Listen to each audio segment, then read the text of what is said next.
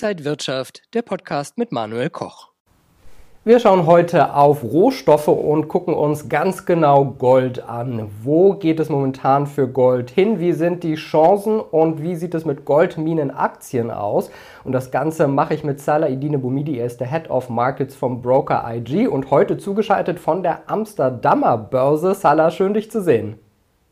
Grüß dich, Manuel. Freut mich, dich auch zu sehen. Wunderbar. Wenn wir schon die Chance haben, dass du hier beim IG Trading Talk in den Niederlanden bist, dann können wir vielleicht auch mal auf den AEX gucken. Das ist der wichtige Index in den Niederlanden. Zuallererst, äh, wie sieht es denn da aus?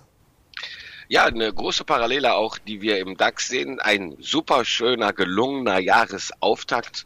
Ja, ähm, bis auf einem Wert sind alle äh, Aktien, die im iX sich befinden im Plus. Interessanterweise sehen wir, dass zum Beispiel eine Just Eat Takeaway, also ein rein technischer Wert, sage ich mal, äh, auf Technologie basierender Wachstumswert hier den äh, Platz zwei macht, war im letzten Jahr eigentlich eher einer der größten Verlierer.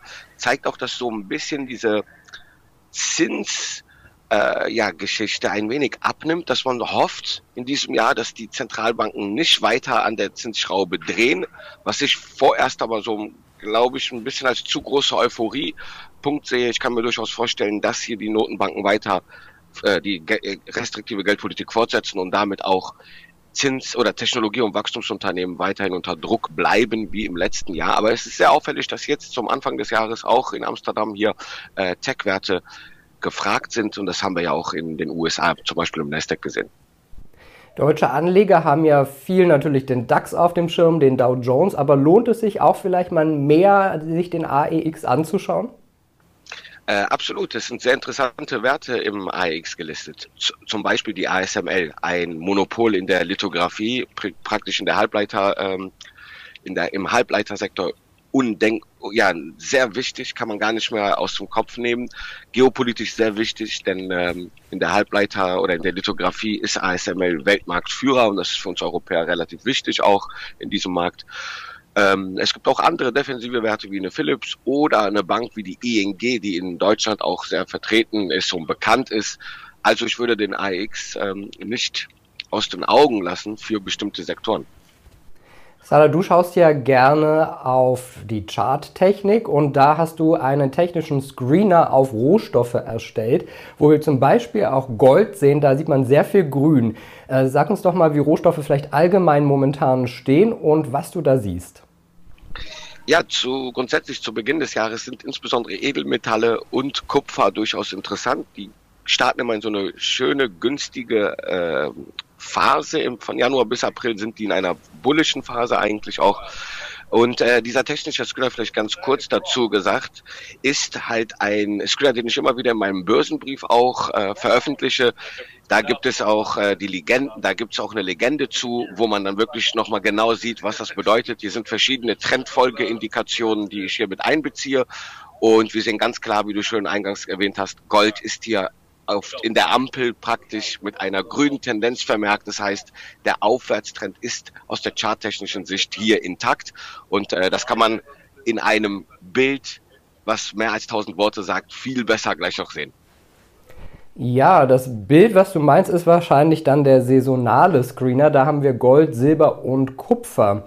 Was sagt uns das genau? Ja, vielleicht ganz einfach mal erklärt, wir haben bestimmte Phasen im Jahr, die durchaus per se besser sind als andere Phasen und das passiert historisch immer wieder im Jahr. Das ist die saisonale Analyse oder saisonale Muster, die man erkennen kann. Und wir sehen ganz klar hier jetzt auch bei Kupfer, Silber und Gold, alle drei äh, Metalle hier starten ja, das Jahr relativ positiv. Wir haben über die letzten 53 Jahre eine erheblich positive Trefferquote, dass wir in diesem Zeitraum ja, für Kupfer jetzt von Januar bis April, für Silber und Gold für, von Januar bis Februar durchaus in einer äh, starken bullischen Phase uns befinden. Die Durchschnittsrenditen sehen auch gut aus. Also aus dieser Sicht bestätigt sich auch dieser, insbesondere bei Gold jetzt dieser Aufwärtstrend, den wir aktuell äh, wahrnehmen können. Wenn wir auf Gold mal schauen, ich glaube, viele waren so ein bisschen enttäuscht, dass die letzten Monate nicht so gut liefen, auch gerade in Krisenzeiten wie dem Ukraine-Krieg. Jetzt sehen wir doch aber eine deutliche positive Tendenz wieder.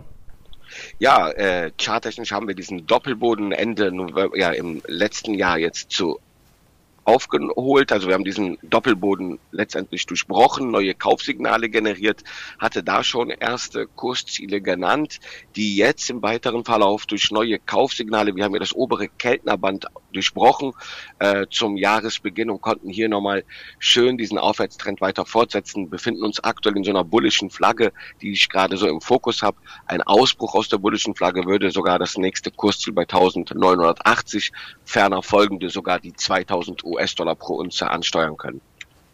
Würdest du sagen, dass Gold, äh, dass Gold jetzt gerade wieder interessant ist und wenn ja, eher physisch oder eher als ETF, ETC, dass man als Trader auf äh, die möglichen Trends da aufsteigen kann?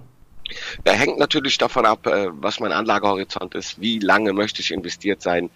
Ähm, sowohl, ich würde auch immer wieder diversifizieren, ja, ich würde auch natürlich physisch mich ähm, in Gold engagieren, aber ETFs, ETCs sind durchaus auch interessant. Für einen kurzfristigeren Anlagehorizont würde ich mir zum Beispiel mit Hebelprodukten wie Knockout-Zertifikaten an dieser Hosse durchaus partizipieren. Da kann ich mir beispielsweise Knockout-Zertifikate an der Unterseite ausfüllen, die unterhalb der 1700 US-Dollar-Marke angesiedelt sind, um hier an dieser Rallye ähm, zu partizipieren. Umgekehrt, wenn ich denke, hey, das ist jetzt schon das Hoch, was man hier sieht, dann kann man natürlich auch mit Knockout-Zertifikaten, mit Putz hier an der, ähm, an den Abverkäufen, also an dem Bruch dieses Aufwärtstrends partizipieren, indem man sich mit Knockout-Zertifikaten an der Oberseite dann äh, platziert. Interessant für Anleger sind auch immer wieder Goldminenaktien. Äh, da gibt es zwei, die besonders hervorstechen. Wie ist da der Trend momentan? Ähnlich wie bei Gold, da haben wir ja eine relativ hohe positive Korrelation, nämlich positiv. Äh, Barrick Gold und Newman sind zwei äh, Aktien, die bekannt sind im Goldmarkt und wir haben hier mal so Analysteneinschätzungen aus fundamentaler Sicht mal uns aus Reuters gezogen und da sehen wir ganz klar, dass äh, die Kursziele, die durchschnittlichen Kursziele noch nicht erreicht wurden. Da ist noch ein prozentualer Abstand von zum 1,16 und äh, 7 Prozent noch. Das ist, da ist noch Potenzial drin äh, aus Sicht der Analysten, der Fundamentalanalysten, aber auch charttechnisch haben wir das äh, sehen können, dass wir hier ähnlich wie beim Goldpreis in einem intakten Aufwärtstrend uns befinden und dass hier äh, durchaus im weiteren Verlauf ähm, der Aufwärtstrend beibehalten wird. Auch saisonal gesehen sind Barrick, Gold und Human in einer günstigen Ausgangsphase zwischen Januar bis Februar und das könnte sich im weiteren Verlauf auch nochmal herauskristallisieren. Wir sind jetzt noch sehr früh im Jahr, aber bist du optimistisch für Rohstoffe allgemein und besonders für Gold? Und gehört das dann in einen Depot-Mix mit rein? Ja, wir meines Erachtens starten wir einen neuen Rohstoffzyklus. Den haben wir letztes Jahr schon äh, bemerkt, sage ich mal. Wir waren äh, eine Dekade lang waren Rohstoffe durchaus preiswerter. Äh, das wird sich durchaus meines Erachtens ändern und äh, diese, die, die Rallye, die startet erst auf längerer Sicht und dementsprechend ist Gold, ein Goldengagement für mich auf jeden Fall wichtig. Das darf nicht übergewichtet werden, natürlich für die Werterhaltung, aber äh, sehe ich auf jeden Fall in jedem Portfolio. Und dann so 5%, 10% Gold, Rohstoffe insgesamt? Ja, obwohl äh, für Gold, da bin ich sogar eher noch konservativer, 2%. Aber bei bestimmten Rohstoffen könnte es sogar durchaus wieder mehr sein. Ähm, es hängt natürlich auch von meinem allgemeinen Portfolio aus ab. Also ich äh, sehe durchaus auch noch weitere Möglichkeiten in äh, Soft Commodities, in Agrar Commodities. Das ist aber natürlich auch so eine Geschichte. Da muss man auch schauen, ob man äh, aus moralis moralischer Sicht überhaupt sich in diesen Märkten äh, tummeln will. Ist auch ein wichtiger Punkt, ja, der neben dem Trading oder dem Investieren auch eine Fragestellung äh, bedarf.